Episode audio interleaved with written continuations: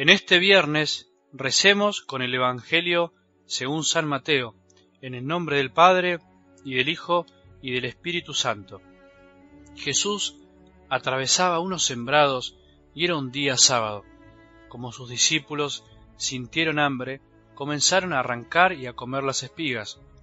Al ver esto los fariseos le dijeron, Mira que tus discípulos hacen lo que no está permitido en sábado.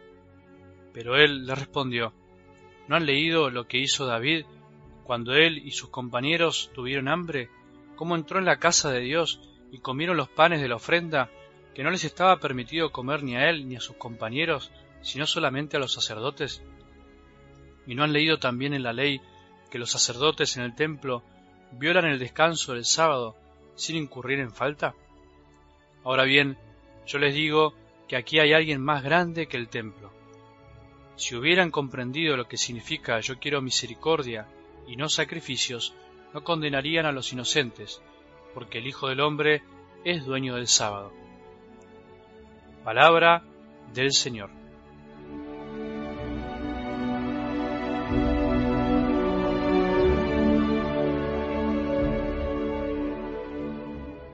Me pregunto a veces, ¿qué hacemos en la iglesia que nos olvidamos de ser buenos samaritanos?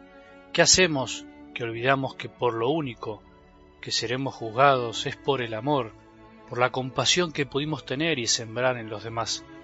La misión de la iglesia, la tuya y la mía, es la de vivir como Jesús, hacer lo mismo que Él, con nuestro modo, con nuestro carisma, con nuestra forma de ser, pero lo mismo que Él. La iglesia no tiene otra razón de ser que la de continuar su obra en el mundo, predicar, sanar por los sacramentos y amar con su mismo amor, como Él nos amó. Esa es la razón de la existencia de cualquier comunidad cristiana, de cualquier movimiento o congregación, de cualquier grupo. Estamos para eso, todos. Nunca debemos perder este horizonte. No nos puede pasar lo del sacerdote y el levita del Evangelio del domingo, que pasaron de largo y se olvidaron de que el culto a Dios es necesario, pero cuando redunda en amor concreto hacia los demás, cuando no nos quita o anestesia la compasión que debemos tener por los más descartados de la sociedad. Me surgen algunas preguntas que nos pueden ayudar a reflexionar sobre nuestra tarea en la Iglesia, sobre el modo de evangelizar.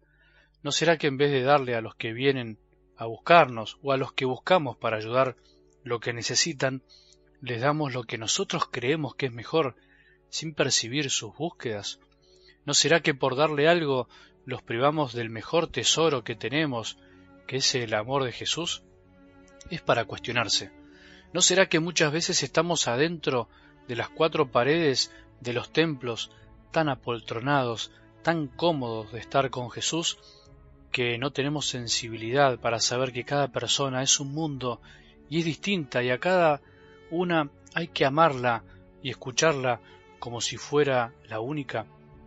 Que Jesús nos siga ayudando a comportarnos como samaritanos, haciéndonos prójimos de los que más nos necesitan. Dice algo del Evangelio de hoy, yo quiero misericordia y no sacrificio. Si comprendiéramos lo que significa esto, no condenaríamos ni para un lado ni para el otro. Creo que esto es, es a lo que hoy nos quiere invitar Jesús. Cuidado con el fariseísmo que nos hace olvidar de lo esencial. El fariseísmo es un virus escondido que de alguna manera tenemos todos.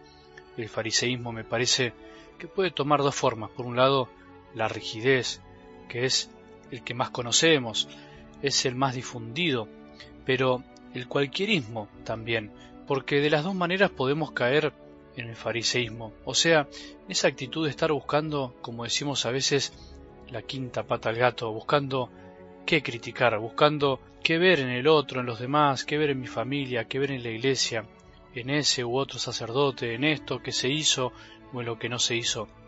Ese fariseísmo que puede llevar, como dije recién, a la rigidez, de plantarse en una posición, de criticar, de juzgar continuamente, de mirar toda la realidad con mis anteojos y pensar que todo tiene que ser como pienso yo. Jesús hoy calla a los fariseos de una manera admirable, les enseña a leer bien la palabra de Dios, porque también la palabra de Dios se puede interpretar para donde queremos. la puedo usar para mi provecho. De la palabra de Dios puede salir cualquier cosa si no sabemos interpretarla. Y el cualquierismo es esa actitud de pensar que da lo mismo todo. Y finalmente, la ley es mi propia ley, es lo que yo pienso que se tiene que hacer y se hace de la manera que a mí me parece sin respetar que estamos en una comunidad. Si hubieran comprendido lo que significa yo quiero misericordia y no sacrificios, no condenarían a los inocentes. Estas palabras también vuelven a resonar en mi corazón y en el de tantos miembros de la Iglesia de la Misericordia. Quiero que resuenen, es el día para que resuenen. Somos la Iglesia de Jesús y Jesús es misericordia. Por eso somos y debemos actuar como la Iglesia de la Misericordia. Imagina si todos saliéramos hoy a buscar a alguien que se alejó por culpa nuestra, por falta de misericordia. Ojalá, y Dios lo quiera, ojalá que vayamos a buscar entre todos a todos los que alejamos por no saber lo que es la misericordia. Como los fariseos de esa época nos puede pasar, porque la historia se repite, porque por no comprender la palabra de Dios, por no comprender lo que es misericordia, hayamos condenado a muchos inocentes. Jesús nos libre de eso. El día que comprendamos lo que es la misericordia, nos morderemos la lengua antes de hablar de otros, nos martillaríamos la cabeza antes de juzgar con el pensamiento, nos arrancaríamos el corazón antes de sentenciar sentimientos ajenos. A veces necesitamos que Jesús nos mande otra vez al jardín de infantes y aprendamos lo más básico de nuestra fe, lo más esencial del Evangelio, que por ser lo más esencial lo dejamos olvidado en un cajón o en el fondo del corazón, sin querer o queriendo.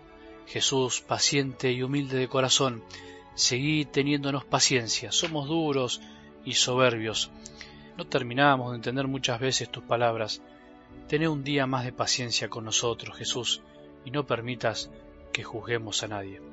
Que tengamos un buen día y que la bendición de Dios que es Padre misericordioso, Hijo y Espíritu Santo, descienda sobre nuestros corazones y permanezca para siempre.